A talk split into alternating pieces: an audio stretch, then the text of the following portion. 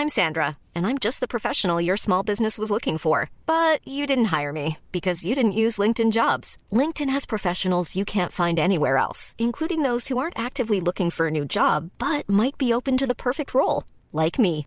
In a given month, over 70% of LinkedIn users don't visit other leading job sites. So if you're not looking on LinkedIn, you'll miss out on great candidates like Sandra. Start hiring professionals like a professional. Post your free job on linkedin.com/people today.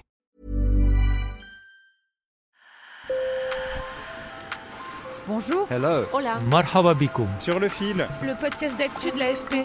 des nouvelles choisies pour vous sur notre fil info. Si vous aimez marcher en montagne l'été, vous avez peut-être observé de grands chamboulements dans le paysage.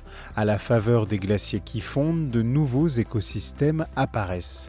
Les scientifiques insistent, il faut sauver les glaciers qui peuvent encore l'être en réduisant drastiquement nos émissions de CO2, mais il faut aussi penser à l'après et protéger les espaces vierges qui naissent sur leurs cendres. C'est la mission que se sont donnés les scientifiques engagés du projet Ice and Life. Mes collègues Amélie Ehrenstein et Charlène Personnaz les ont accompagnés dans les Alpes françaises à 2000 mètres d'altitude. Sur le fil. En ce jour d'octobre, le ciel est bleu, il fait anormalement bon dans le massif du Mont Blanc. Lunettes de soleil sur le nez, bâton à la main et sac sur le dos, le glaciologue Jean-Baptiste Bosson et le géographe Kenzo Eas arrivent au pied du glacier de Tré-la-Tête devant un lac gris-bleu. Ce lac glaciaire, comme ces roches qui l'entourent, sont apparus ces dernières années à mesure que ce glacier, le quatrième plus important de France, fond. Jean-Baptiste Bosson est coordinateur du projet Ice and Life. Il aurait mieux fallu qu'on ait un grand glacier ici parce qu'ils sont tellement importants pour la biodiversité, pour l'eau, pour le, pour le climat sur Terre. Mais à défaut, en fait, je pense que ça nous laisse une forme de deuxième chance. On a fait fondre les glaciers, on n'a pas réussi à les préserver. Et bien peut-être qu'on a une deuxième chance, c'est comment on peut protéger la nature qui émerge du retrait glaciaire. Et donc, euh, les mots qui seraient intéressants, c'est sanctuaire du vivant. Ce sanctuaire du vivant, c'est cette nature que Jean-Baptiste Bosson voit se développer sous ses yeux dans cet espace post-glaciaire. C'est par exemple cette fragile fleur violette coincée entre les cailloux, ces petites mares cerclées de joncs sauvages ou encore, en contrebas, ce jeune pan de forêt primaire apparu dans l'ancien sillage du glacier. En fait, ici, on est en train de voir se développer en temps réel des écosystèmes primaires. Ça veut dire non impactés par l'homme, euh, sans le contrôle de l'homme qui va ici mettre des poissons, euh, là-bas mettre telle espèce, choisir l'espèce d'arbre et tout. Là, c'est la nature qui décide et puis elle prend les meilleures décisions. Les arbres qui supporteront pas les conditions climatiques là, ils vivront pas. Et les arbres qui se développeront, ils seront adaptés aux conditions en tout cas qui vont changer. Ce glaciologue fait partie d'un groupe de scientifiques basé à Annecy qui mène à la fois des études de terrain et des recherches sur l'évolution des glaciers dans le monde. Il plaide pour leur protection, mais aussi pour celle des écosystèmes nés quand le glacier se retire. Bah, le retrait glaciaire sur Terre est en train de faire apparaître plein plein de zones humides, notamment dans les régions arctiques où il y a des. Ici, les glaciers se retirent dans des zones très raides, mais quand ils sont dans, dans l'Arctique, c'est des zones plus planes et là, il y a des immenses zones humides qui sont en train de se former, qui sont les tourbières de demain.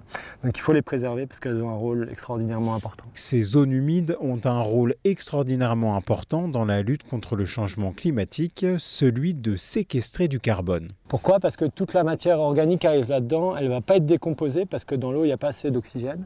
Et donc peu à peu, ça, ça va nous faire de la tourbe. Et donc ça, c'est vraiment un gigantesque euh, euh, lieu de stockage du carbone sur Terre. Et donc ça, c'est vraiment une zone humide fonctionnelle. On voit bien la couleur de la végétation euh, qui, est, qui est nouvelle et qui est très intéressante. La moitié des glaciers du monde sont condamnés à disparaître d'ici la fin du siècle, selon une étude récente. Une catastrophe provoquée par le réchauffement de la planète, lui-même causé par les activités humaines. Or, c'est un cercle vicieux puisque les glaciers sont essentiels à la régulation du climat, donc il faut essayer de préserver ces chefs-d'œuvre de la nature. En Suisse, par exemple, les nouvelles sont mauvaises. Les glaciers ont fondu autant ces deux dernières années qu'entre 1960 et 1990. En cause, le peu de neige en hiver et des températures très élevées en été. Mais les scientifiques insistent, il n'est pas trop tard pour sauver nos glaciers. Écoutez Mathias Huss, responsable du réseau des relevés glaciologiques suisses. Nous savons parfaitement qu'il est possible de stabiliser le climat en ramenant à zéro les émissions de CO2 aussi vite que possible. Si nous pouvons stabiliser le réchauffement climatique à plus 1,5 ou plus 2 degrés, cela ne sauvera pas les glaciers tels qu'ils sont aujourd'hui, mais cela sauvera une partie des glaciers.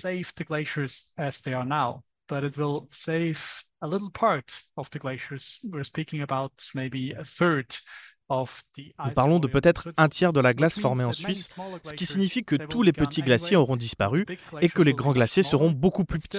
Mais il y aura encore de la glace dans les régions les plus élevées des Alpes et des glaciers que nous pourrons montrer à nos petits-enfants.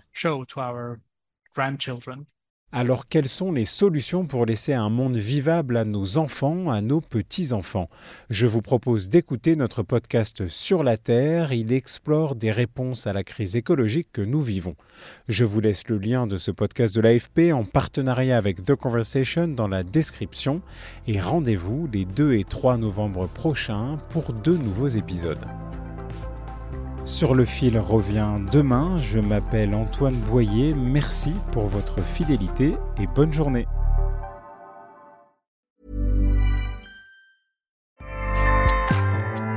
ACAST powers the world's best podcasts.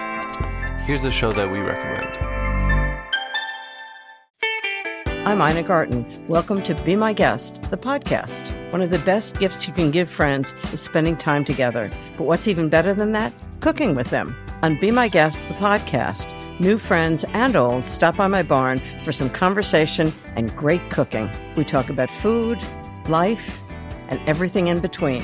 Listen to Be My Guest, the podcast with me, Ina Garten, and join us wherever you get your podcasts.